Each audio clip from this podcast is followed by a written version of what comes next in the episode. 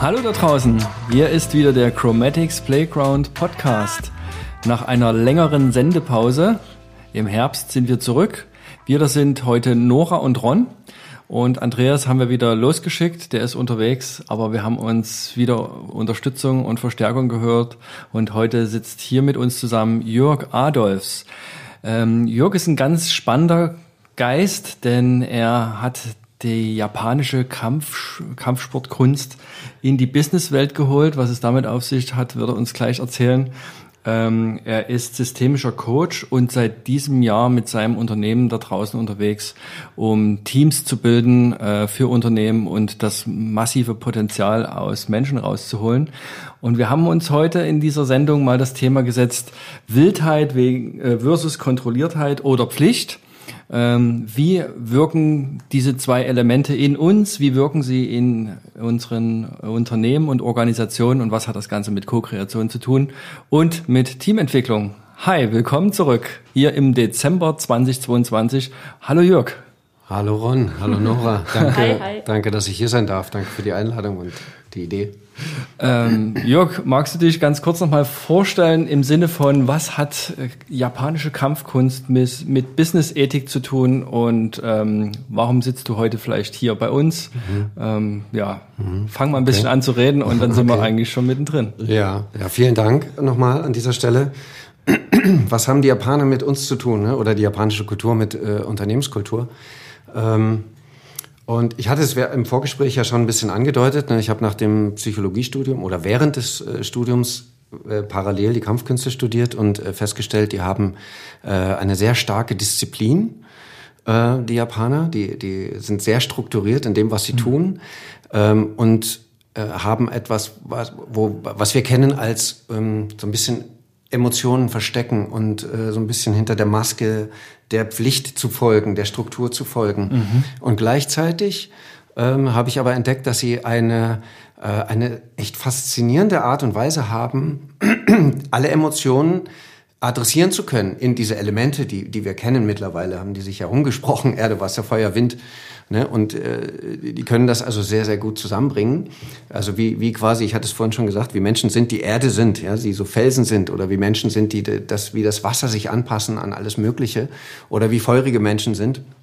Oder der Mensch, der, der Hans Dampf in allen Gassen, der, der Windmensch ist.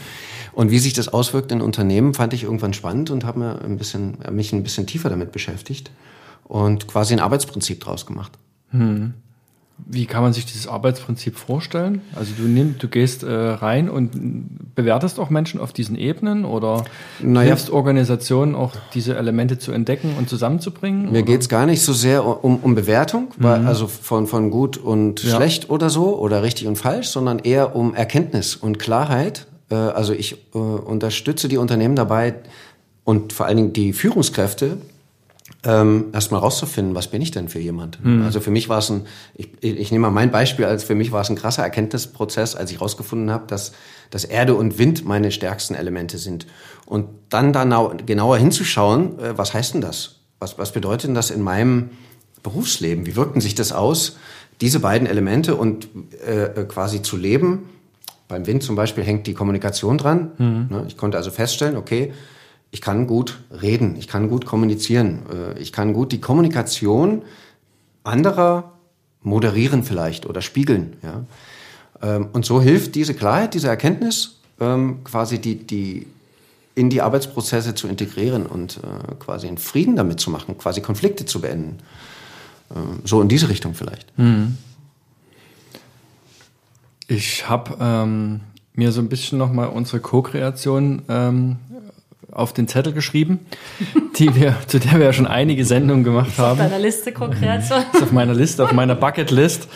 Ähm, und wir wollen ja heute sprechen über, ähm, ja, am Ende vielleicht auch über diese Elemente, die wir irgendwie in uns finden und in unseren Organisationen. Und wir wollen ja sprechen über das Wilde, das Wilde, was es braucht in uns selbst, ähm, als vielleicht Urkraft, aber eben auch das Kontrollierte, das Strukturierte, das Verpflichtende. Und ich entdecke es zumindest in der Co-Kreation drin. Also wenn ich sage, kreativ zu sein, dann ist es für mich auch ein, irgendwo Ausbruch, Neues zu entwickeln. Da ist für mich die Wildheit gegeben. Und wenn ich von Co-Kreation spreche, nehme ich, das gemeinsame Entwickeln in einer Gruppe, in einer Struktur, ist für mich dort auch ein Stück weit schon die Pflicht, die Struktur mit inkrementell einkodiert sozusagen in diesen Arbeitsprozess und in dieses Mindset.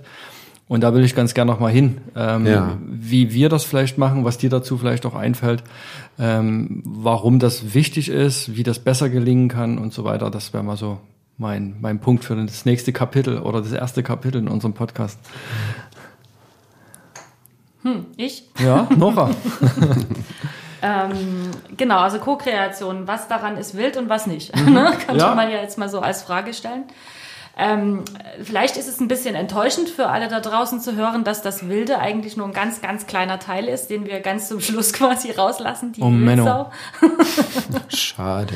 ja, nee, ähm, das Thema bei Co-Kreation ist gar nicht so, dass man so extrem, äh, äh, sagen wir mal, aus der Haut fährt und kreativ wird und, und alles, sondern das Thema der Co-Kreation liegt im Co, mhm. nämlich, dass man äh, in der Lage ist, ein gemeinsames Ergebnis ähm, ähm, herzustellen, was alle feiern, was alle gut finden, äh, was zum Projekt passt, was zum Kunden passt letztendlich. Und das bedarf einer Menge Abstimmung. Und das klingt jetzt schon wieder ein bisschen tröge, aber das ist es halt äh, letztendlich. Und wir machen das ja in unseren Workshops. Ähm, ich habe mal so geschätzt, ne, dass wir 75 Prozent oder 80 Prozent der Zeit eigentlich in Abstimmungen sind. Klingt jetzt wirklich irgendwie wie, äh, keine Ahnung, Bundestag, aber ist Co-Kreation und dann nur die letzten 20 Prozent letztendlich über eine Ideation-Methode, über Brainstorming, Brainwriting, was auch immer, was es da alles gibt, dort äh, quasi kreativ werden. Die Abstimmung ist aber total wichtig, um sich zu einigen, weil es kommen ja Experten aus unterschiedlichsten ähm, ähm, Fachbereichen, sage ich jetzt mal so zusammen. Der Kunde, der bringt eine komplett andere Expertise mit als wir, aus der Kreation beispielsweise oder aus der Konzeption. Wir sprechen uns ab, was braucht's in dem Projekt, was brauchen NutzerInnen, all, all das letztendlich, das sind diese Abstimmungsschleifen, die man macht. Man lernt sich vielleicht auch nochmal persönlich kennen. Mhm. Und das ist vielleicht jetzt wichtig, dieses, dieses Abstimmen ist anders als im Bundestag, das möchte ich betonen. Anders als im Bundestag in größter Freude, Leichtigkeit und mit einem Ziel. Äh, wir wollen eine Aufgabe lösen und nicht nur uns irgendwelche Parolen gegen, gegeneinander schmeißen, so. Ähm, wir wollen eine Aufgabe lösen und wollen alle letztendlich in der Kreativität münden. Ähm, und dazu braucht es das. Und deswegen ist der Co-Kreationsprozess im Grunde eigentlich eine ganze Menge strukturiert hm. ähm, und wenig wild. ja. Hm. Und trotzdem äh, ähm, er, erlaubt ihr quasi innerhalb dieses Prozesses die Wildheit in der Form, dass ihr quasi den Raum bietet dafür, dass jemand, äh, der, ähm, in, sagen wir mal, ich sag jetzt mal, äh, Wildheit aus der Kindheit, ne, irgendwelche mhm. Ideen schon hatte und, und äh, quasi kreativ war, wenn der äh, zu, in, zu sehr in der Struktur gefangen ist, traut er sich nicht, seine kreativen wilden Ideen rauszuhauen. Und wie ich euch wahrnehme, äh, erlaubt ihr das aber. Ihr schafft einen, einen Space, der mhm. das quasi zulässt. Ähm, da vielleicht kommt mir noch ein ganz anderer Gedanke ne, bei dem Thema der Wildheit äh, im, im Menschen im Sinne der Co-Kreation. Es geht ja auch darum, rauszufinden, wer was gut kann. Und das ist mal, sage ich mal, sein Wildtyp so. Und es kann ja auch sein, dass jemand grundsätzlich schon jemand ist, der zum Beispiel auch dann sehr strukturiert ist oder eher ruhig, beobachtend, unterstützend. Und das ist sein Wildtyp.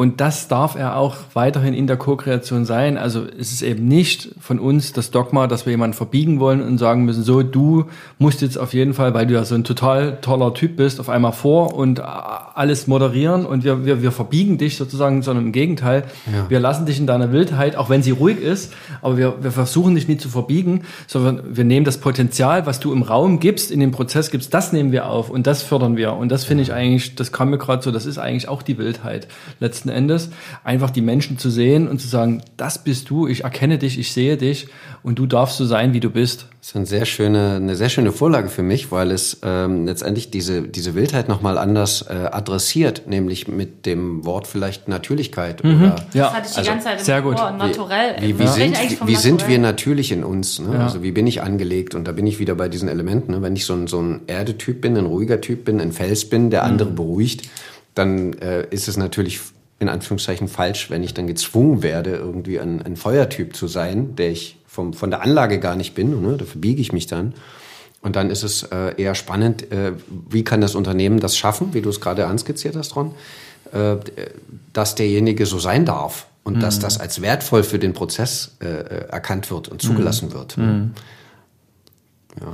Ja, und dass Menschen überhaupt erstmals vielleicht auch gesehen werden und dass wir auch so ein Stück weit eine das klingt jetzt doof, eine Gleichmacherei drin haben. Insofern, dass es ähm, auf einmal nicht mehr geboten ist, nur weil es eine Hierarchie gibt, dass die Hierarchie sich in so einem Prozess weiterspinnt, ja. sondern dass man dann eben potenzialorientiert schaut, wer kann was einbringen. Und ähm, ja. wenn, ich sag mal, ein Geschäftsführer grundsätzlich jemand ist, der gut in Strukturen denken kann und vielleicht auch die Gabe hat, erstmal grundsätzlich Menschen zu motivieren, aber jetzt nicht der beste Ideengeber ist im Sinne von, er kann so viel Neues denken, sondern er ist halt mehr ein Manager, ähm, dann darf das sein im Prozess, aber mhm. dann sei doch bitte jetzt nicht der, der dann am Ende sich, nur weil er der Geschäftsführer ist, anmaßt, jetzt die Ideen senden zu müssen, sondern vielleicht hat er im äh, allerschrägsten Fall der Praktikant gerade eine ganz wahnsinnig gute Idee, weil er irgendwie viel näher dran ist an der Zielgruppe als der Geschäftsführer, der von der schon relativ weit weg ist. Mhm. Ähm, und, und das ist so das, das,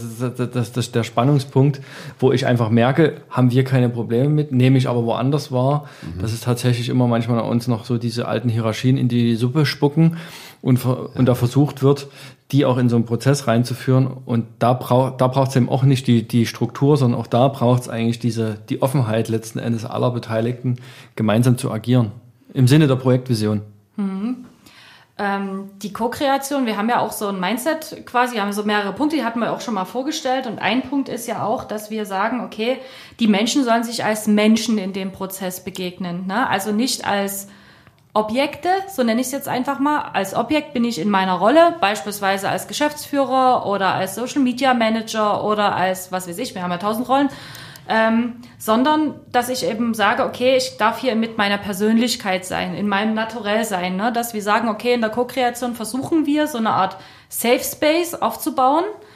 Das Team, deswegen auch diese Abstimmungen, weil das muss man aufbauen, das ist nicht von vornherein da. Also gerade auch wenn wir das mit dem Kunden machen, ähm, der Kunde, da kennt man sich ja kaum, ne? also muss man sich über ein paar Stunden schon irgendwie kennenlernen, um diesen Safe Space, sage ich mhm. jetzt mal, aufzubauen, damit die Leute auch so ein bisschen aus ihrer objektiven Rolle herauskommen, in ihre Persönlichkeit rutschen, in ihr Naturell rutschen, sage ich jetzt mal so, alles abrufen, was in ihnen in ihrer Person ist. Ihr Fachwissen vergessen sie ja jetzt nie nur, weil sie sich auf einmal duzen so, ne? Also das ist ja totaler Schwachsinn letztendlich und ähm, dort eben quasi dann auch diese Ideen rauszuziehen, aus dieser Leichtigkeit, aus, dieser, aus diesem Faktum, ich darf hier so sein, wie ich bin, ähm, ähm, kann ich quasi dann später Ideen generieren. Und was du vor uns gesagt hast, ist total richtig. Wir machen den Raum ja dann, also am Anfang bauen wir quasi wie so eine Straße, ne? Und dann haben wir wie so ein, so ein, äh, so, so, so ein Punkt, wo quasi die Kreation, äh, Kreation und die Ideation stattfindet. Und dort ist ja der Wunsch äh, extrem explizit ausgesprochen, dass wir sagen, hier sollen alle alles rauslassen. Also jede Form von Idee ist am Anfang willkommen. Noch so abstrus, noch so groß, klein, was auch immer. Alles ist da. Also hier kann man dann wirklich quasi mal komplett ähm, alles rauslassen. Klingt ja aber jetzt doch danach, als ob das Wilde ein bisschen mehr Raum hat, als du es vorhin gesagt hast. Ja, von, von der Zeit, äh, vom Zeitaspekt her ist es halt ah, nur kurz, ne? Okay. Ist ein kurzer Moment, ist vielleicht nur eine halbe Stunde von einem Vier-Stunden-Workshop oder Sechs-Stunden-Workshop so, ne? Hm. Aber es ist äh, letztendlich total wichtig. Und alles, was davor passiert, ist halt auch irgendwie feinstofflich, führt das ja schon dahin, sage ich mal so. Man lernt sich kennen, man kriegt zu hören, was sind Ziele von jedem Einzelnen, was erwartet der in diesem Projekt, was hat er damit. Projektvisionsarbeit ist halt auch ein enormer wichtiger Punkt in Projekten, zu gucken, was habe ich denn davon, wenn das Projekt auch gut wird? Dann werde ich doch ganz anders dann damit da reingehen, wenn ich auch irgendwas davon habe und wenn ich mir das einmal kurz vorher bewusst mache. So, ne? Und das sind alles so kleine Abstimmungsfragen, die mhm. wir vorher klären. Die Struktur, um das Wilde dann mhm. loszulassen. Ich, ich, ich habe gerade noch ein Beispiel beim mhm. Zuhören, Nora, hatte ich noch so ein Beispiel für einen für einen Persönlichkeitstyp, weil wir vorhin Erde und, und Wind hatten. Mhm. Habe ich gerade noch gedacht an den Wassertypen. Ne, der so sozusagen, das Wasser ist ja ein Element, das sich quasi allem anpasst. Und damit das Wasser sozusagen sein, sein Potenzial entfalten kann, äh, schöne Überleitung zur Potenzialentfaltung in der Persönlichkeitsentwicklung, braucht der Wassertyp sozusagen ein Gefäß. Ne, also da, damit sonst fließt er überall hin. Sonst genau, sonst ja. zerfließt er, wie ja. man so schön sagt, ne, um mhm. das Bild mal zu nehmen. Wenn ich dem, dem Wasser kein Gefäß gebe, dann kann es auch kein, keine nichts entfalten sozusagen, keine Wirkung entfalten. Ne? Natürlich kann es auch, wenn es zerfließt als Regen irgendwo niederfallen, aber wie ihr ne, oder wir im Unternehmen wollen das ja quasi auf ein bestimmtes Ergebnis auf irgendwie kanalisieren. Also das Wasser braucht einen Kanal, das heißt der Wassertyp braucht jemanden am besten ein Erdetyp, also Erde im Sinne von Materie. Ne? Mhm. Die Materie gibt dem Wasser die, die, die Struktur, an seiner Seite oder um sich rum. Ne? Und äh, da macht es Sinn, wenn man mal hinschaut, wie, wie, welche, also wie viel Wasser habe ich Wassertypen dabei und wie, wie Wingman-mäßig, wie platziere ich den, so dass der sich gehalten fühlt, fühlt in der Struktur. Hm, Gibt es denn da äh, quasi, machst du dann so einen Typentest oder was, wie, wie, wie, wie gehst du vor, wenn du jetzt quasi so Teams unterstützt, um in ihr naturell Potenzial zu kommen? So? Ähm, also wir arbeiten da viel über äh, Tiefeninterview und mhm. äh, eins zu eins Gespräche, äh, um quasi die äh, Potenzialanalyse, erstmal die Typenanalyse rauszukriegen, wer, wer, wer bist du eigentlich als Mensch, ne? nach dem Ich-Du-Wir-Prinzip. Also wer bist du ganz allein, unabhängig vom Unternehmen, unabhängig von deinem Chef, von deinem Vorgesetzten, wer bist denn du, wenn es um nichts anderes geht? Was machst du denn so in deiner Freizeit? Was machst du, wenn du niemanden Rechenschaft ablegen musst? Was machst du, wenn du äh, quasi völlig frei wild gelassen wirst? Ne? Mhm. Wie, wie, wie fühlst du dich dann? Was, was für Aktivitäten? Wie sieht dein Zuhause aus? Wie sieht dein Nest aus? Was isst du gerne? Ne? Was... Äh, da kommen wir so ein bisschen in die Richtung äh, äh, tierisch, wild, schrägstrich tierisch, äh, wo die Indianer sich mit Krafttieren beschäftigt haben von, von Menschen und gesagt haben, okay, ne, der, das Tier, das mich begleitet, kann ich quasi entdecken, wenn ich den Verstand einsetze und mich frage, ja, wie sieht denn mein Nest aus? Ist es weit oben im Haus? Wohne ich immer in der Dachwohnung? Dann habe ich quasi wahrscheinlich eher einen Horst wie ein Adler, sag ich mal so. ne? Oder bin, wohne ich immer in Parterre, in der Höhle, im, ne? in dem, wo der Bär wohnt oder so zum Beispiel. Ne? oder esse ich, ne? ne? einen Tiger kann ich halt nicht mit Gras füttern, esse ich halt lieber Fleisch, esse ich lieber vegetarisch, ohne das zu werten, sondern einfach nur zu schauen und rauszukriegen, was bist du für ein Typ? Mhm. Um das dann quasi platzieren zu können zum Thema Wild in mhm. der Struktur, im Unternehmen. Und ist es dann jetzt ähm, für, für ein Team in, äh, gut und interessant, wenn möglichst unterschiedliche Elemententypen da zusammenkommen? Oder wie würdest du das? Ja, also nach meiner Erfahrung macht's äh, äh, am, also ist das beste Ergebnis, wenn alle Elemente vertreten sind. Mhm. Ne? Und wir wissen, einer kann nicht alles bedienen. Ne? Du hast von äh, Ron das mit dem Manager so schön gesagt, ne? der mhm. irgendwie weiter weg ist von der Zielgruppe, der ist halt ein anderer Typ. Und der braucht halt als Ergänzung für das Gesamtergebnis, braucht er die anderen Elemente. Und deswegen lohnt es sich da hinzugucken, damit ich dieses, diese beste Mischung rauskriege sozusagen. Wie äh, offen ist da so die Businesswelt aktuell aus deinem Dafürhalten, sich da auch zu öffnen und solche neuen Sichtweisen zuzulassen? Also erstaunlich, äh, erstaunlich äh, erstaunlicherweise finde ich, dass das heutzutage mehr wird. Mhm. Ne? Also die Unternehmen fangen an, da mehr zuzulassen. Vor 10, 15 Jahren war ich da noch sehr exotisch damit und da wurde man schnell schräg angeguckt.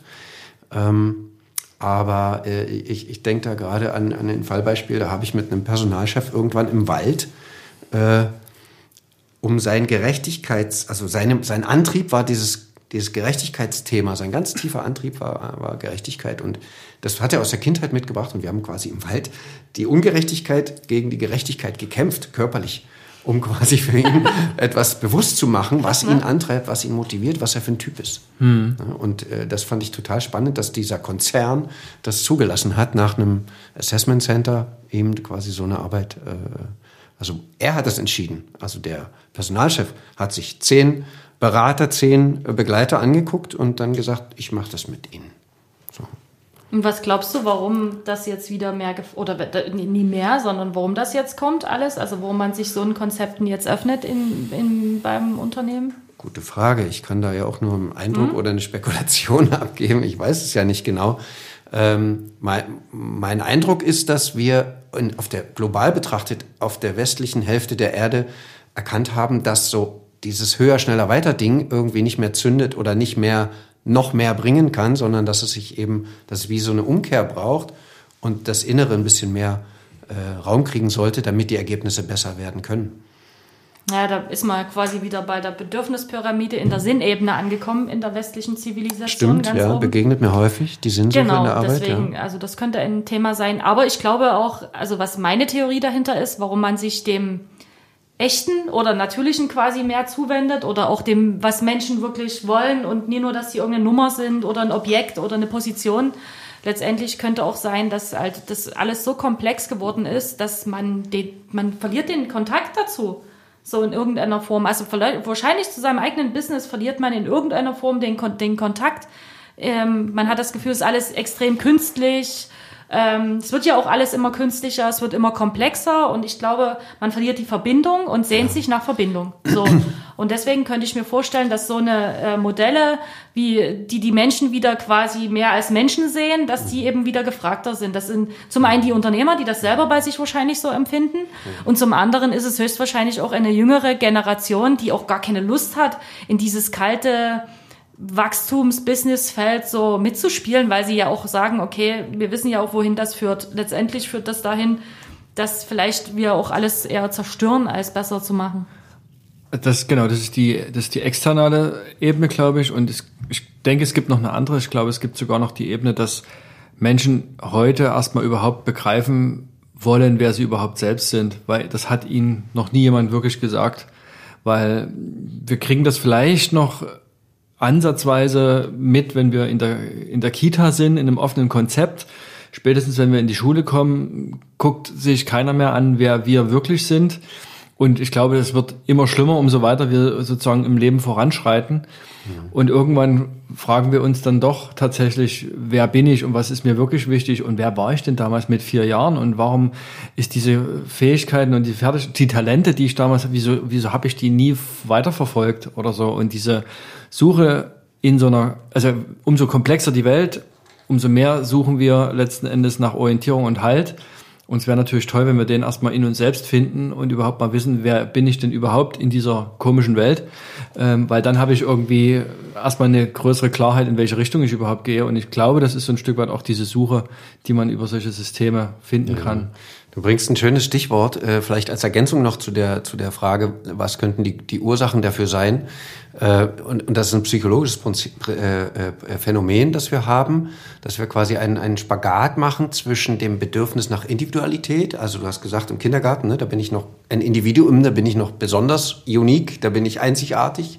Äh, und dann in der Schule fragt niemand mehr danach, da bin ich uniform, da werde ich quasi angeglichen wie alle anderen. Mhm. Und das tragen wir in uns selbst auch. Das ist noch nicht mal die äußere Struktur, die da uns zwingt, sondern es gibt in uns ein Bedürfnis danach, ich will gar nicht so sehr anders sein als die anderen, weil dann habe ich Angst, mhm. ähm, nicht mehr dazuzugehören oder nicht mehr, nicht mehr gut genug zu sein. Ne? Und, ähm, und ich glaube, dass, dass da jetzt so ein Phänomen also kommt, dass wir das merken, dass diese Uniformitätszwang uns nicht gut tut mhm. ne? oder nicht mehr und sich die Zeit vielleicht verändert, um dem Individuum ein bisschen mehr Raum wieder zu geben. Genau. Ein bisschen genauer hinzuschauen, wer bist du denn eigentlich wirklich?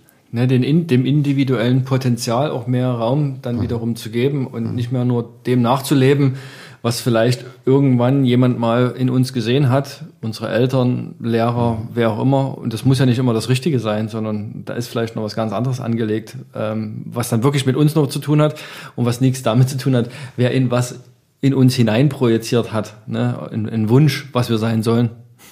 Und da sind wir eigentlich schon wieder bei diesem Thema, was wir vorhin schon mal hatten.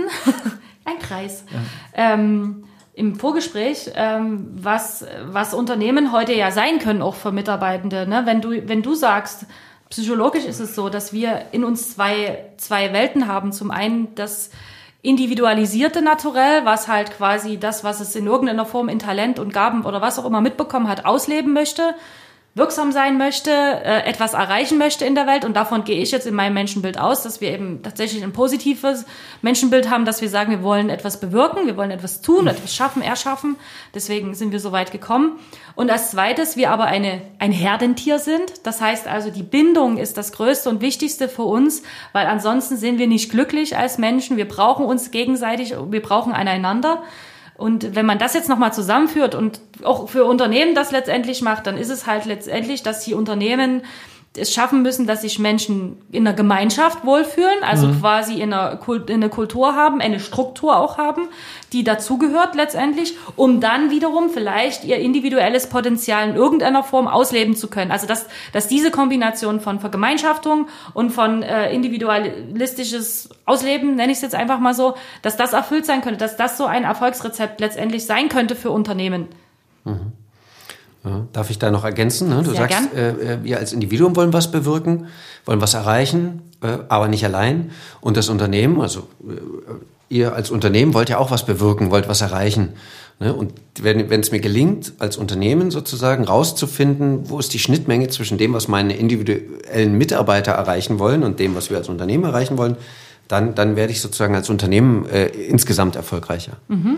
Ja, das ist ja letztendlich Visionsarbeit, das ist äh, Purpose-Arbeit oder Werteleitbildarbeit. Und das merken wir ja auch, dass das Interesse immer mehr in diese Richtung geht, letztendlich wir auch viele Anfragen darüber bekommen das quasi zu bauen. Und genau, das ist ja so ein bisschen die Verbindung. Die versuchen ja, letztendlich die Unternehmen versuchen ja dieses, äh, dieses dass das Herz, die Emotionen äh, aufzuladen und im Sinne des Unternehmens quasi, dass die Leute da mitziehen und sagen, okay, ja, ich finde das wertvoll, was dieses Unternehmen macht. Ich mache da mit. Also das hat einen Teil von mir, spricht das mit an von meinen Werten so letztendlich. Mhm. Schöne Verbindung. Verbindung. Verbindung und Freiheit als der zweite Spagat. Wir mhm. hatten jetzt gerade über diesen mhm. Uniformität und Individualitätsspagat gesprochen. Mhm. Und, und Verbundenheit und Freiheit ist der zweite große Spagat, den wir machen in unserem Leben aus psychologischer Sicht. Mhm. Ne, also, dass wir irgendwas für uns allein erreichen wollen, aber trotzdem eine Verbindung brauchen. Mhm. Und wir hatten ja im Vorgespräch auch dieses schöne Bild von, ne, ich, ich, ich traue mich raus, ich probiere was aus, ich gehe frei raus, das Unternehmen gibt mir im besten Fall durch die Kultur im Unternehmen oder die Atmosphäre die Erlaubnis rauszugehen, was auszuprobieren und gleichzeitig äh, wieder zurückzukommen. Also eine Sicherheit von, äh, ich, ich kann einen Hafen wieder zurück und es, weil es fürs Unternehmen gut ist, wenn ich was ausprobiere. Mhm. Ja, also dieser Spagat, Verbundenheit und Freiheit und intrinsisch und extrinsisch, das ist quasi in so einem Kreuzdiagramm. Wir haben äh, 2015 ja diese Chromatics-Jacken äh, ins Leben gerufen und die machen, die sind Unterstützer für das, was du gerade gesagt hast. Ich habe das selber mal irgendwann gespürt. Ich habe, glaube ein Jahr später oder so mal einen Vortrag gehalten vor einem relativ großem Auditorium und ähm, hatte diese Jacke an und fühlte mich extrem bold, stark, was auch immer, motiviert, wenngleich ich, ähm, und das mag man kaum glauben, auch ganz schön die Hosen voll hatte, ähm, was immer niemand äh, denkt, dass es so ist, aber auch ich habe Lampenfieber. Und das hatte ich immens. Und trotzdem hatte ich das Gefühl, als ich auf die Bühne gekommen bin, standen da hinter mir diese, ich glaube damals waren wir irgendwie so zwölf oder dreizehn Mitarbeiter, die standen alle hinter mir. Und die haben quasi mir sozusagen den Rücken gestärkt. Und das ist ja das, was die Organisation, die Marke dann in dem Moment auch leistet äh, geleistet hat, was sich nur ausgedrückt hat, dann ist ja die Jacke ja im Prinzip nur ein Symbol davon. Aber die ist, ist genau das, ne? Die ist wie so mein, meine Boje gewesen, die ich mir umgeschnallt habe. Mhm. Und mit der konnte ich halt auch mal äh, rausschwimmen, äh, durch ein paar Wogen durch und wusste aber irgendwie, das Seil ist so lang, die holen mich schon wieder zurück, wenn, wenn ich mich irgendwie da verhättere. Ja, beziehungsweise ist es im Endeffekt also ich, äh, das Gefühl kann, kann ich komplett äh, stapeln. ähm, das äh, habe ich genauso empfunden. Und das Thema ist halt, wenn man Gegenwind kriegt, das war es für mich immer. Stimmt, wenn man Gegenwind ja. kriegt, ist mir mhm. eigentlich egal, weil ich weiß genau, hinter mir stehen halt quasi, äh, keine Ahnung, 15 Leute, die sehen es genauso wie ich und ähm, die stärken mir halt den Rücken. Und wenn mir da eben einer irgendwie eine blöde Frage stellt, dann antworte ich trotzdem selbstbewusst und lasse mich da nie so aus dem Konzept bringen. Also absolut, ich habe genau dieselbe Reaktion gehabt. Mhm. Schönes Beispiel, weil mhm. das äh, quasi ne, die Jacke als Uniform mhm. eurer Armee, sag ich mal, mhm. eures Teams, ja. Team Spirit, ne, wer die trägt, gehört dazu und kriegt den halt äh, aus der Verbundenheit mit auf dem Weg sozusagen. Wie Richtig. So ein, wie so ein Rucksack, wo, ja, ja. wo das Arsenal drin ist. Also ich glaube, das ist, das ist so die immaterielle Wirkung äh, äh, so, einer, so einer Kluft, so einer Uniform, so einer Jacke. Und die ist im Grunde genommen eigentlich auch unbezahlbar. So, das ist, ähm, ja, ist schon sehr besonders. Mhm. Wurden auch schon immer mal angefragt, ob es die Jacken auch für andere gibt, aber haben das immer äh, vehement abgelehnt. Wir haben immer gesagt, ihr müsst eure eigene Rüstung bauen. Das, ja. das, kann, das kann nie die Chromatics-Jacke sein. Genau. Und es gab, auch schon mal, es gab auch schon mal einen Kunden, der wollte so sein wie, wie wir und das passt aber gar nicht. Also die wollten im Prinzip so eine 1 zu 1 Kopie auch die Mitarbeiter in Jacken stecken und was auch immer. Und aber wir haben dann gesagt, aber das seid ihr doch gar nicht. Also das macht ja total, das macht ja gar keinen Sinn. Mhm. Also wenn müssen wir was anderes für euch finden, was, was euch repräsentiert, aber ihr könnt ja nie einfach sagen, so, wir machen uns jetzt auch irgendwelche College-Jacken in Schwarz-Weiß, ziehen die über und auf einmal haben wir eine andere Unternehmenskultur oder so. Das ist ja, das ist ja Irrglaube. Nee, die ist ja nicht anders, ne? Du hast schon recht. Es, äh, aber trotzdem lohnt es sich nach etwas zu suchen, was diese, diese Uniform sein könnte. Bei manchen ist es eine Mütze, bei manchen ist es ein Sticker oder ja. Ne, was, was ganz anderes. Oder mhm. was ganz anderes, mhm. genau. Können uns anrufen, wir denken uns das gerne aus. ja, Mensch, wir haben ja schon einige Punkte hier vom Zettelchen heute abgearbeitet. Mhm. Ähm, ich fand nochmal dieses Ich, Du, Wir-Prinzip ganz spannend. Das hast du nur so ganz kurz mal gehabt. Ja. Ähm, vielleicht Ja. können wir darüber noch mal ganz kurz sprechen. Ja, das, ich das, einen interessanten das, Aspekt. das greift sozusagen nach dem oder ja das- nach dem äh, also in der praktischen Umsetzung, also Mhm. das was wo, worüber wir vorher gesprochen haben mit den Elementen und das Kai-8-Prinzip quasi wie, wie, wie das heißt, ne? Das Mhm. quasi habe ich eine eigene Folge oder zwei Folgen dazu auf meinem Podcast gemacht, Den wir wenn ihr das genauer hören verlinken wollt. in den Show Notes. Ja, das Kai-8-Prinzip ist das Arbeitsprinzip, aber wie wir quasi rangehen, ist dieses Ich-Du-Wir-Thema, äh, wo es quasi im ersten Moment den Fokus nur auf der, auf der Person hat. Das hatten wir, war das im Vorgespräch oder vorhin schon? Im Vorgespräch, ja. wo, wo es darum geht, jetzt mal ungeachtet des Jobs, des Unternehmens, des Vorgesetzten, der Vorgaben, der Pflichten, die du so hast. Ne, wer bist du? Was, was treibt dich? Was sind deine Fähigkeiten? Was sind deine, ne? Und da hat ja vorhin schon so ein bisschen angeteasert mit dem, ähm, äh, was sind deine Interessen? Wie wohnst du? Wie ernährst du dich? Deine sozialen Kontakte zum Beispiel. Ne? Also eine, eine Ameise hat Millionen Kontakte ne? und, und der Schwan, der hat nur die, den einen. So. Oder vielleicht noch die Kids inne. So. Ne? Also erstmal auf dem, auf dem Ich zu schauen, wer bist du wirklich? Um dann im nächsten Schritt zu schauen, wer sitzt denn zum Beispiel an deinem Arbeitsplatz, an einem Schreibtisch, wer sitzt denn dir gegenüber? Wer ist denn dein Teamkollege? Wie, wie ist denn das im Miteinander? Und wie wirkt sich dein individuelles Sein auf dein Gegenüber aus? Beziehungsweise, was ist das für ein Individuum? Um dann zu schauen, ne, äh, als, als Element, wir hatten das von mit den Elementen, wenn ich jetzt erkenne, ich bin, was weiß ich, ein, ein Wa- Wassertyp, ein kreativer Fließer, ja, und dann ist da äh, auf der anderen Seite ein Windtyp, der auch der Hans Dampf in allen Gassen ist, dann ist das wahrscheinlich eher erstmal ein schwieriger Moment. So, und dann braucht es ein anderes Setting. Äh, das wäre dann das Du-Prinzip, also wie, wie, wie ist das im Team? Und dann im, im, im dritten Schritt kommt das, das Wir, das One-Team-Gefühl raus. Das hat, da habt ihr ja schon viel Arbeit geleistet, und äh, dieses Gefühl, dieses Wir-Gefühl zu bauen ähm, und damit diese drei Schritte abzu, äh, ja, abzuarbeiten. Ähm, deine Kunden, für die du dann arbeitest, wie groß sind die? Also wie groß sind auch die Teams? Gibt es da, ja, ich sag mal, in der Skalierung bestimmte Größen, wo man sagt, da wird es dann schwierig oder ja? Ja, also Erfahrungen haben wir jetzt quasi bis hoch, also bis Konzernebenen, wo es also mehrere Standorte gibt, äh, teilweise äh, äh, weltweit, äh, ver- verschiedene Unternehmen. Aber der, der Einstieg ist quasi immer von oben, über die Chefberatung, über die äh, Führungskräfte, Standortleitung, irgendjemand, Personalchef, der sozusagen in der Pyramide relativ weit oben sitzt, ähm, um dann äh, das runterzubrechen. Und wie viel Mitarbeiter der hat in seinen Teams, ist dann sekundär aus meiner Sicht, weil äh, der das ja quasi die Arbeit an sich selbst, also aus dem Ich-Prinzip heraus, in, in das Wir transportiert, Ja. also in das Team und sich dadurch die, die Unternehmenskultur verändert oder verbessern kann. Im besten Fall. Ja, ich glaube, das tut sie. mit, einer, mit einer gewissen, ähm, natürlich auch Zeitdauer, die das dann immer auch braucht. Gutes Stichwort, ne? Das geht natürlich meistens nicht so schnell. Man, man, man kann im ersten Man Step- wünscht sich das ja immer, dass das alles so, so schnell wie möglich, na klar, na klar. Und äh, die Erfahrung hat mich gelehrt, wenn man jetzt äh, mit einem Chef anfängt, der hat sehr schnell Erkenntnisse, der hat sehr schnell Einsichten in, wer bin ich wirklich, was treibt mich wirklich an, Wahrheiten, Klarheit, Erkenntnis kommen sehr schnell. Ähm, aber diese, dieser Transport, wir hatten, glaube ich, bei unserem letzten Gespräch mal über die vier Stufen des Lernens gesprochen, der Transport in die unbewusste Kompetenz, also in dass ich nicht mehr darüber nachdenken muss, wie ich Auto fahre zum Beispiel, ne, dass es keine Energie mehr verbraucht. Dieser Transport dauert länger. Und der geht, also wenn ich jetzt mit einer Sache anfange, brauche ich vielleicht ein halbes Jahr, bis das sozusagen verinnerlicht ist. Mhm. Wenn ich das jetzt aber auf ein Team aufbohre, da, daher kommen dann die, die Partnerschaften, die dann bis drei Jahre gehen oder sowas. ne? Also Zeit, um ein Zeitfenster zu geben. Ich kann quasi in einem, in einem Monat ein paar Checks machen, eine wertvolle Rückmeldung liefern. Aber wenn ihr wirklich was ändern wollt als Unternehmen, so ist dann quasi die Message, dann müsst ihr ein bisschen mehr Zeit investieren. Wie treten die an dich heran oder an euch? Also wie kommt ihr zu den Kunden? Viel, also viel Empfehlungsmarketing. Ne? Also äh, Menschen, die mit uns gearbeitet haben, haben gesagt, die sind super, die empfehle ich weiter.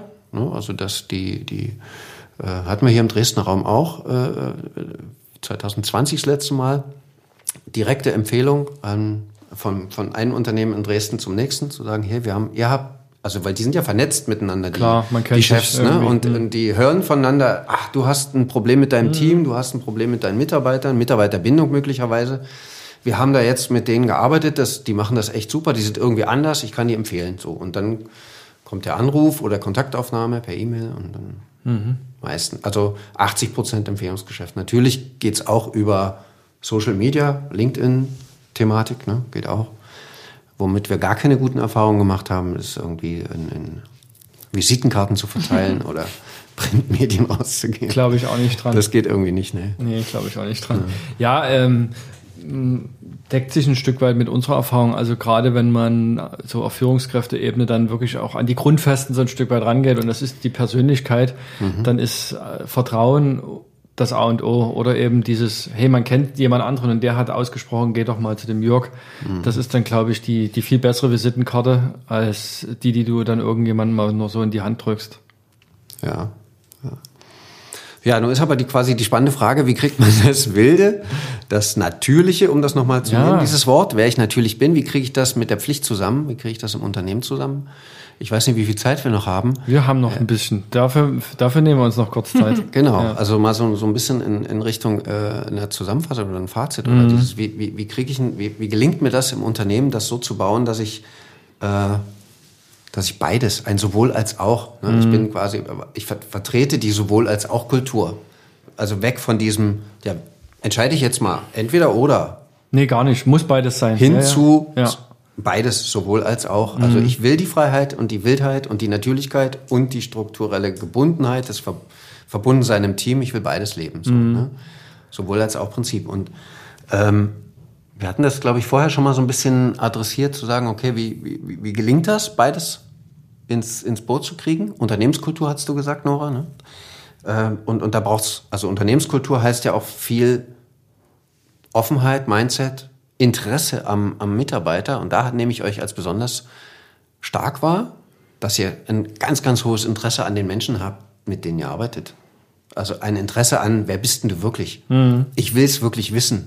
Ja, es gibt ja, also wir haben auch Erfahrungen gemacht von Aufträgen, wo es hieß, hier mach mal, wo der Chef sagt, ich habe ein Problem mit meinem Team, mach mal mit denen. Und wenn du dann mit denen arbeitest, dann kommst du auch an Erkenntnisse, aber wenn dann quasi ein halbes Jahr vergangen ist und der Chef wischt alles, also kommt zurück sozusagen, wird alles vom Tisch gewischt und die Arbeit ist hinüber. Mhm. Und da nehme ich euch als, als Vorreiter wahr und das finde ich toll an eurem Unternehmen, dass ihr da so ein, ihr wollt es wirklich wissen. Ne? Ihr habt ja da schon viel, viele Runden gedreht mit Coaches und Prozessen und ähm, Danke. Also ja. das, das ist auch tatsächlich so. Ich glaube, bei uns ist genau das, die andere Hälfte sozusagen äh, ist die, die wir im Blick behalten müssen. Bei aller ja. Wildheit oder Natürlichkeit Leute ins Potenzial schicken, eben auch trotzdem, ich sag mal so, die Pflicht nicht zu vergessen oder eben auch die Kontrolle äh, zu behalten im Sinne von, naja, am Ende des Tages ist es ein Wirtschaftsunternehmen, es ist eine Agentur und mhm. wir haben ein Mandat, wir haben Kunden und die haben Probleme und für die sind wir Problemlöser oder was auch immer. Mhm. Ähm, und ja, die Mitarbeiter sollen sich natürlich im, ich sag mal, Prozess weiterentwickeln. Sie sollen sich generell weiterentwickeln. Wir wollen jeden in sein Potenzial heben. Auf der anderen Seite aber genauso müssen wir vor allen Dingen gucken, dass unser Kunde in sein Potenzial kommt, weil nur wenn er das ist, zahlt er am Ende des Tages die Rechnung vice versa, ich zahle auch wieder den Lohncheck am Monatsende. Und das ist sozusagen mhm. das, das andere Abwägen, was du auch schon so gesagt hast. Mhm. Man kann das eine nicht ohne das andere wollen. Also man muss auf beides immer wieder Acht geben. Und ähm, das ist das ist die unternehmerische Herausforderung, vor der wir uns oder anders, vor der ich mich auch ein Stück weit sehe, mhm. das Team mitzunehmen, zu motivieren, äh, zu incentivieren und gleichzeitig zu sagen, und jetzt mach deinen Job. ja, schön gesagt, ja. Ja, und das kannst du, wenn, wenn derjenige also das Gefühl hat, du hast ihn, du hast interessiert zugehört, du hast ihn erkannt. Mhm. Wie hast du von Nora so schön gesagt, ich sehe dich, oder ne, der, wenn der, wenn der Chef so, oder das und Unternehmen den Mitarbeitern vermitteln kann, ich sehe dich, wer du bist, ich sehe, was du einbringst oder was du für Fähigkeiten hast. Und wenn der Mitarbeiter das Gefühl hat, dass das echt ist, also mhm. dass du ihn wirklich siehst, dann kannst du auch sagen, jetzt und jetzt mach deinen Job. Jetzt, jetzt bring deine Fähigkeiten ein. Genau, ich glaube, wir, wir sind dann die, ähm, als Unternehmer ist man dann so ein Stück weit, so muss man der Erdtyp sein, um jetzt wieder mal zu deinem mhm. Bild zu kommen. Mhm. Und man hat nur mit Wassertypen zu tun jetzt mal. Das stimmt natürlich nicht so, aber ja. alle Mitarbeiter sind erstmal Wasser und du musst eigentlich die ganze Zeit gucken, wie können die fließen und baust halt für jeden so individuelle Gefäßgrößen. Ah. So mehr so breite Gefäße oder hohe Gefäße und so und musst eigentlich dann die ganze Zeit gucken, wie du vielleicht auch die Inhalte in den Gefäßen vielleicht auch miteinander mischt. So, also so ein bisschen Chemiker auch spielen, damit letzten Endes auch die unterschiedlichen Wasser, Wässer sich vermischen, dass es am Ende irgendwie ein sehr, sehr gutes Wasser sozusagen wird. Also das war ist jetzt gerade so ein Bild, weiß ich nicht, ob du damit was anfangen kannst. Schönes Bild, wie im, wie im Chemielabor. Ja, ja, so ein bisschen. Hexenmeister. Ja, das Ja. Ist, im Endeffekt ist es, geht's nach dem Prinzip Supportive Leadership. Also das ist das, was du letztendlich oder das ist das, was, worauf wir uns einigen können schon immer, dass wir uns quasi eher als Enabler sehen von äh, Mitarbeitenden, als jetzt als Chef, der quasi kontrolliert und ein Controletti macht, sage ich jetzt mal so. Genau. Ne? Aber Ron hat das vorhin schon sehr gut beschrieben. Es ist, es ist natürlich ein Kompliment äh, zum einen, wenn man mitbekommt, dass die Mitarbeitenden in einer Agentur am liebsten für die eigene Marke arbeiten wollen. Also das ist, das ist schon schön, aber das ist natürlich nicht die Realität. Wir müssen halt gucken, dass wir quasi die meiste Power äh, unseren Kunden schenken und äh, dass wir dort quasi genauso viel Leidenschaft drin haben in den Projekten. Und das lösen wir ja mit der Co-Kreation. Das ist halt so ein bisschen der, die Brücke auch. Und wie erlebst du das bei euren Kunden, dieses Thema mit, mit äh, ich sage jetzt mal, äh, Wildheit und, und Struktur? Äh, erlauben die das? das? Lassen die das zu? Oder ist das... Ja, ja, genau. Also du, du sprichst hier was Gutes an mit erlauben und zulassen, weil das ist ja so ein, man, man sagt ja immer so ein bisschen, okay, wenn ich jetzt Mitarbeitende quasi von der Leine lasse, dann ist es ja ein Kontrollverlust. Also das ist ein Riesenthema, glaube ich, das ganze Thema Kontrolle. Also inwiefern kontrolliere ich Rollen, Kontro nee, nie Rollen, St Stellenpositionen, was müssen die bringen, Controlling und sowas, Ergebnisse, ne? Ergebnisse. Ähm, und das ist ja quasi, diese sind ja alles die Parameter für Erfolg aus einem, aus dem aktuellen kapitalistischen Wirtschaftssystem, sage ich jetzt mal so. Und das ist halt nicht mehr alles. Daran kannst du halt nicht mehr alles messen. Und das ist halt dann schwierig wiederum, weil wie kann man das andere messen? Wie kann man Bindung messen? Das könnte man höchstens darin messen, dass die Leute halt quasi vielleicht weniger gehen, beispielsweise, oder eher zu einem finden, sage ich jetzt mal so. Aber es ist, es, es, also ich kann auf alle Fälle ähm, dir zustimmen, es wird ein Riesenthema werden, weil das ganze Thema Mitarbeiterbindung und Mitarbeiteranziehung in Zeiten von Fachkräftemangel, der im Grunde alle betrifft, also nicht nur ähm, jetzt in irgendwelche Spezialgebiete, sondern mittlerweile alle rund um die, wird es ein Riesenthema werden. Und die, mit, äh, und die, die Unternehmen müssen sich überlegen, wie sie halt, ähm, ja, da Freiräume lassen, weil Bindung kannst du nicht kontrollieren in dem Sinne. Du kannst nicht sagen, du musst jetzt aber hier bleiben und äh, äh, du musst das schaffen und ich, ich will das aber so und ich Kultur bei uns ist, ihr habt alle Spaß. So von oben nach unten, das wird nie funktionieren, so letztendlich. Das, da müssen die quasi ähm, ja, loslassen.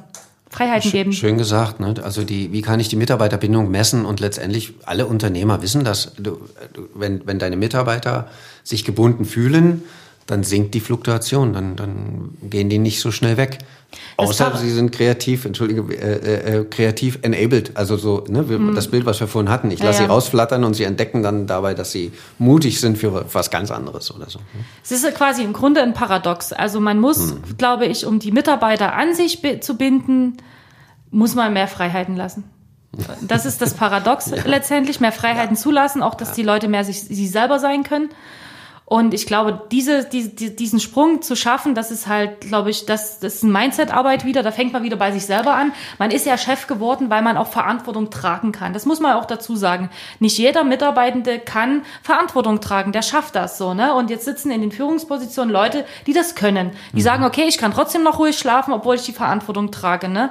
Und jetzt kommt, äh, kommt man halt und sagt halt, ja, aber du musst jetzt auch ein bisschen loslassen, weil Kultur kannst du nicht von oben bestimmen. Eine, ein Unternehmen hat eine Kultur und nicht ein Unternehmen kriegt eine Kultur von oben nach unten so, ne? Das heißt, du musst loslassen, du musst mehr Freiheiten geben und das ist, glaube ich, das ist eine, fast eine Entwicklungsaufgabe letztendlich Das ist so, auch ein ne? bisschen eine Revolution, ne? weil letztendlich traditionell kommen wir ja äh, aus dem strukturierten Arbeiten, Absolut, aus genau. der Pflicht. Ne? Ja, das Du kommt musst- von der Arbeitsteilung, genau. Ja. So, und jetzt kommen wir daher, ihr, wir, wer auch immer, und sagen, das soll anders werden, das muss anders werden, die Zeiten haben sich geändert, du musst mehr loslassen, hast du gesagt, ne? du musst sie mehr rauslassen. Da, da, da braucht's im Grunde irgendwie auch einen Revolutionsgeist, der mutig ist, der sagt, okay, ich lass mich darauf ein, ich probiere das mal aus.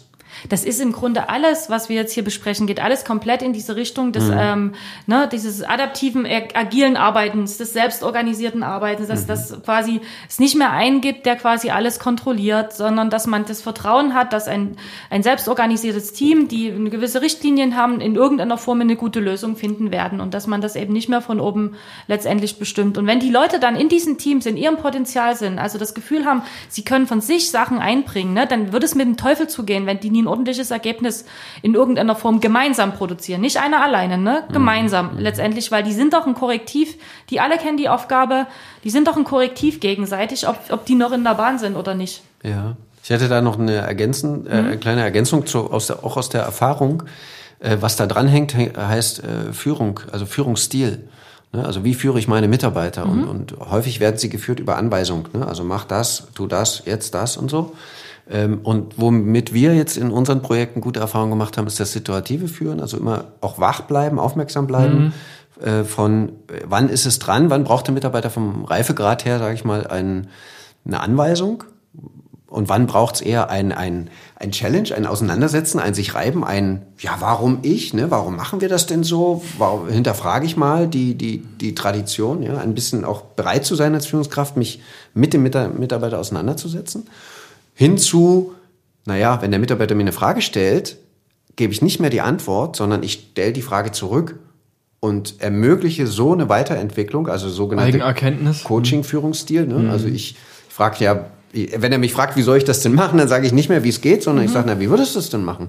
Oder was hast du denn schon probiert? Was könntest du denn noch probieren? So wäre der dritte.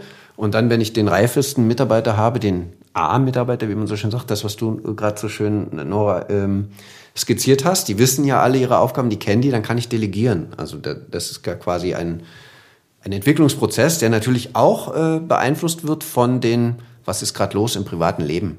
Ne, da ist noch ein anderes Thema, dieses ne, privat und beruflich trennen und es geht gar nicht wirklich mehr so. Die Zeiten ändern sich auch da. Und wenn da jetzt der einen Todesfall in der Familie hat, dann wirkt sich das natürlich aus auf die Arbeit und dann äh, macht es keinen Sinn, das fernhalten zu wollen, sondern eher als Führungskraft dann zu schauen, wie kann ich es integrieren. Aber es ist ein anderes Thema. Nur vielleicht als Ergänzung zu dem, Da hat aber zumindest, finde ich, das Homeoffice ganz viel getan, weil ich den Eindruck habe, dass das tatsächlich im Berufsleben, also gerade durch die vielen Zoom-Meetings oder so, also kriegt man zumindest das Gefühl, man ist ja im Wohnzimmer der Leute so, ne? Also man ist ja quasi bei denen privat zu Hause. Ähm, und tatsächlich äh, passiert es ja da häufig, dass man dort das eine oder andere mitbekommt. Und das finde ich aber sympathisch. Das ist, es ist absolut, also ich finde das in Ordnung. Und es ist etwas, vielleicht noch als Ergänzung zu dem, was du vorhin gesagt hast, mit dieser Bindung, ja, die, die, wie sehr ich mich gebunden fühle, ist, ist ein sehr privates Thema. Das gehört in den Bereich Wünsche, Geheimnisse, Privatthemen, die ich so, wenn ich jetzt ein Persönlichkeitsmodell nehme, dann ist das eher in dem Bereich, was nur mir gehört. Und über diesen Bereich spreche ich natürlich nicht freiwillig, in Anführungszeichen. Ne? Über den spreche ich nur, wenn ich ein gutes Verbindungs-, eine, wie sagt man, ähm, eine gute Beziehungsebene habe, um das Eisbergmodell mal zu nehmen. Ja? Nur wenn ich eine gute Ja. Beziehungsebene habe, dann erlaube ich meiner Führungskraft, da reinzuschauen. Durch diese Tür durchzugehen oder mal reinzusch. Ne, dann zeige ich genau. mich damit und, und ähm, das wäre vielleicht nochmal so ein, ein kleiner Impuls zu dem, wie kriege ich eine Bindung, wie kann ich denn das messen? Da könnte man es quasi indirekt daran messen, dass man jetzt fragt, wie viele Geheimnisse von, von meinen Mitarbeitern kenne ich denn? Ron, ich muss gerade an unsere Weihnachtsfeier denken. Ja, da haben wir genau das Ja. gemacht. Wir haben ein sehr schönes Spiel gespielt ähm, und zwar musste jeder ähm, drei Secrets abgeben, ähm, die wirklich noch niemand kennt. So, also es, es war natürlich klar, dass die veröffentlicht werden. Also man gibt auch nur das ab, wo man sagt, okay, ich bin bereit, dass meine ähm, äh, Mitarbeitenden oder alle im Team das halt wissen. Aber die sollten es halt noch nicht wissen. Und dann haben wir quasi Teams gebildet und wir mussten immer, das Secret wurde vorgestellt. Und wir mussten raten, welcher ähm, Mitarbeitende. Ja. genau dazu passt. Es war ein Heidenspaß, wirklich. Also, äh, und da sind so Sachen ans Licht gekommen, das denkt man nicht, ne? Ja. Sehr, sehr cool gewesen. Schafft natürlich auch wieder Verbindung ähm, und ist auch das, was wir zum Teil eben auch bei, bei unseren Co-Kreationsworkshops und damit wird- komme ich auch sozusagen zum Schluss, äh, das auch schon äh, genauso gemacht habe, dass wir eben über solche sehr persönlichen Details halt einsteigen, um das Team erstmal zusammenzubringen, damit die dann irgendwie miteinander eben diese vertrauensvolle Ebene haben, um dann eben auch ähm, ihren Naturtyp, ihre Natürlichkeit auszuleben. Äh, Jörg hat ganz viel Freude bereitet. Ähm, Ebenso, danke. Danke, dass du hier gewesen bist. Ich nehme mir auf jeden Fall noch mal einiges wieder mit. Es waren coole Erkenntnisse in unserem Podcast wir lassen es dann damit auch in diesem Jahr sein und ähm, freuen uns auf das nächste Jahr, auf 2023, wenn wir wieder zusammenkommen. Wir haben noch einige auch Themenideen für den Podcast schon ähm, äh, niedergeschrieben. Die konnten wir alle nicht mehr umsetzen, deswegen kommen die dann einfach im nächsten Jahr. Mhm.